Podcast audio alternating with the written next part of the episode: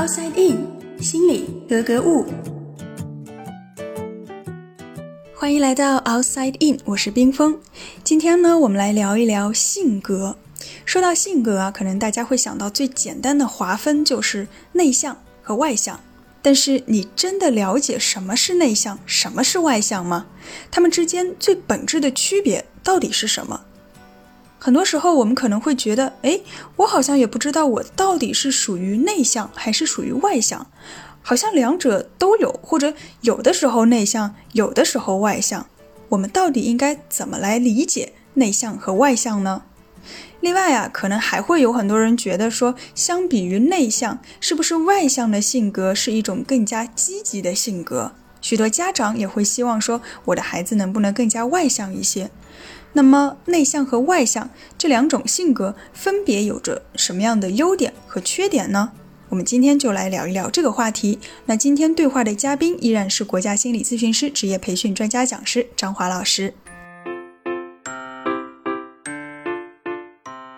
张老师您好，哎，你好。通常我们看一个人啊，如果他比较活泼，会觉得他应该是比较外向的；如果一个人比较安静，我们会觉得他可能比较内向。这个有一定的依据吧，但也不能完全只以这方面来判断，因为内向的人可能很多时候也有外向开朗的一面，那外向的人呢也会有这种安静的时候，所以呢，可能评判一个人内向外向，不能仅仅根据说这个人是不是这一刻就安静，这一刻侃侃而谈，其他还有很多方面，比方说他的很多心理能量和兴趣到底是指向这个外部世界，还是指向自己的内心世界。心理能量和兴趣，对这个好像有点抽象。比方说，这个外向的人，他会依赖于外部的环境发生一些变化。那比如说，今天外在的环境是大家都在开个酒会，哎，他在这个环境下看到很多人在聊天，他可能就会去根据这个环境的变化，相应的给人去聊，给人去交际。比如说，现场可能需要调侃一下气氛，那他就很主动的根据这个现场，自己去主动的找人去聊，把这个气氛弄得嗨一点。根据这个外在的这样一种环境，他会比一般的内向的人呢，更能够快速的去适应这种环境，指向这种环境，是会主动的去融入这样一个环境当中。对，内向的人可能就是一种被动的融入。内向的人呢，通常情况下，在这样一种场合下，他通常呢，是指向自己内在的一些思想、观点和行为，所以他们很多时候都是精神性的，他们也想交际，可能只是在内心深处去思索、去考虑这个问题。去感受这个问题，但不一定实际去行动做这件事儿。在心理学上有没有明确的定义，说什么是内向，什么是外向？呃，通常情况呢，首先这个个性啊，它就是指一个比较长期的，在你身上表现出来的一种稳定的一种行为习惯和特征。就是说，外向的人通常从外部世界获得这样一种心理力量。我出去通过给别人聊聊天、聚聚会、一起相处、做点事儿、一起在这里侃大山，他能够获得很多精力。一旦他们自己一个人相处，很快呢就很没趣，感觉很没劲儿，很无聊，很疲惫。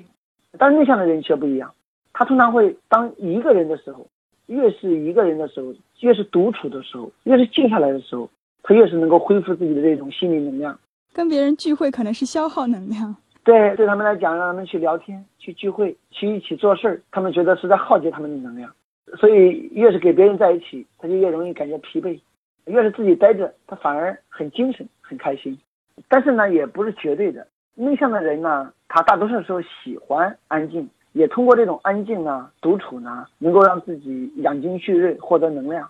但是呢，一旦他们在合适的人群、在交往比较深度的人群相处的时候，他们也会精神抖擞，话说不完。所以说，内向和外向并不只是说看这个人好像比较沉默寡言，还是说比较开朗、能说会道。主要的是看他这个能量的来源到底是从外部来的，还是从自身的内部来的。对，其实呢，我们对于这种内向外向啊，因为我们对它的区分上的一个不同，我们很多时候呢容易引起一些误解。嗯，其实内向的人也并不一定都不爱说话。只是说内向的人不喜欢去轻易的讲一些无关紧要、可能不重要的话，因为他们觉得没意义的东西，他们不愿意去讲。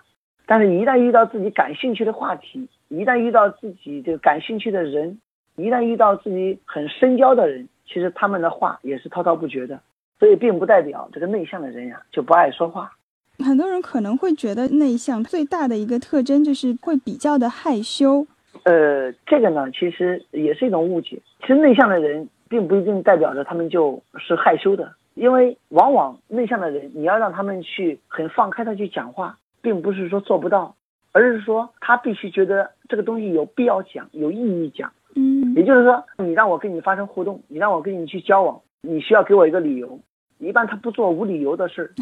啊，一般不做无意义的事儿，他不会毫无目的的去给别人去交谈、去搭讪、去互动。可能有时候会让人感觉好像有点清高。对，是因为他不会去做一些没有目的、去耗竭能量的事儿。呃，一旦比如说另外一方主动去跟他去聊，让这个内向的人感觉到跟你聊天是有意义的、是有价值的，那通常情况下呢，他也会能够侃侃而谈。但是呢，他对于这种可能接触还不多的、比较陌生的，他通常情况下在主动性上是不够的，所以并不代表他不喜欢给别人打交道，他只是心里还不确认我有没有跟你打交道的必要性，就是你还没有给到我一个意义和理由，因为他的这个心理能量和这个兴趣点啊是指向内在的，所以他更多时候呢，可能很享受那种独立的思想上的思考，给自己一点时间，做做自己的白日梦，做做一些畅想。自己去花时间去感受一下那个现场，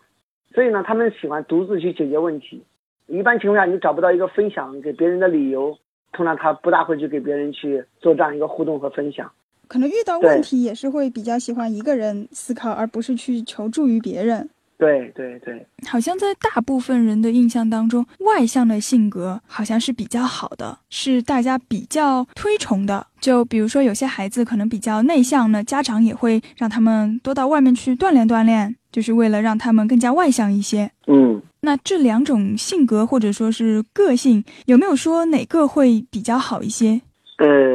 怎么讲呢？就是说，在现实当中，我们知道内向、外向可能各有各的好处。也就是各有各的优点，各有各的缺点。任何一个事物它都有个度。当我们走向一个极端，极端内向的时候，极端外向的时候，肯定都不好。嗯嗯。但是呢，从统计学上来说，这两类人都比较少。其实大多数人呢，都处在内外之间的某一处啊，只是偏内一些，还是偏外一些。你要知道，不管你是内向的人还是外向的人，都很难有对自己绝对的满意。你看，有很多内向的人。他对自己不满意，他会寻求咨询来帮助，说你如何让我变得外向一点，嗯，让我变得活泼一点。你看那个外向的人交往多好，那其实他们也不知道，有很多外向的人对自己也不满意，他们也在寻求一些帮助，说我能不能让我变得更成熟一点，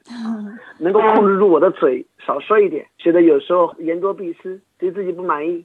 所以内向有内向的力量啊，外向有外向的好处。只是这个社会当中呢，很多时候社会上呢会有一种说法，觉得外向的人是被社会所推崇的。对，那么为什么社会上会普遍的觉得好像外向的人更加受欢迎呢？因为这个在社会上啊，尤其在工作场合下，很多性格外向的人啊，他因为好交际、爱交际，往往呢在这个应聘当中，在职场当中可能会被多数的一些职位或者说领导所喜欢。所以呢，我们很多时候社会当中可能会认为说，哎，外向是更有吸引力的，但是事实上呢也未必。外向的人呢，他注重外界环境，对于很多岗位是合适的，但是对于一些比如说研究型的这样一些职业，可能他们也有自己的劣势，比较容易注意力难以集中啊，注意力容易转移，坚持性上不够啊，所以也是他的一种缺点。嗯，就是说外向的人他的定力可能没有内向的人好。内向的人，他可能就比较沉得下心来做一件事情。对外向的人呢，他容易跟外界互动是他的好处，但是外向的人同时也容易受外界的一种影响，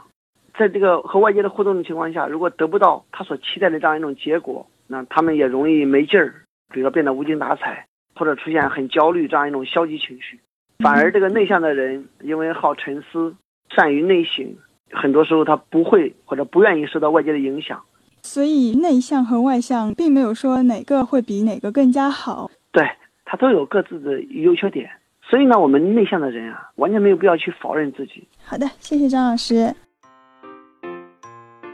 好啦，希望今天的节目呢，可以让大家对自己的性格有一个更加深入和准确的认识。其实每一种性格都有它独特的优势，并没有说哪一种更好或者哪一种更不好。那我们与其说苦恼于如何去改变自己的性格，不如说我们来想一想，怎么样才能更好的发挥自己的性格优势。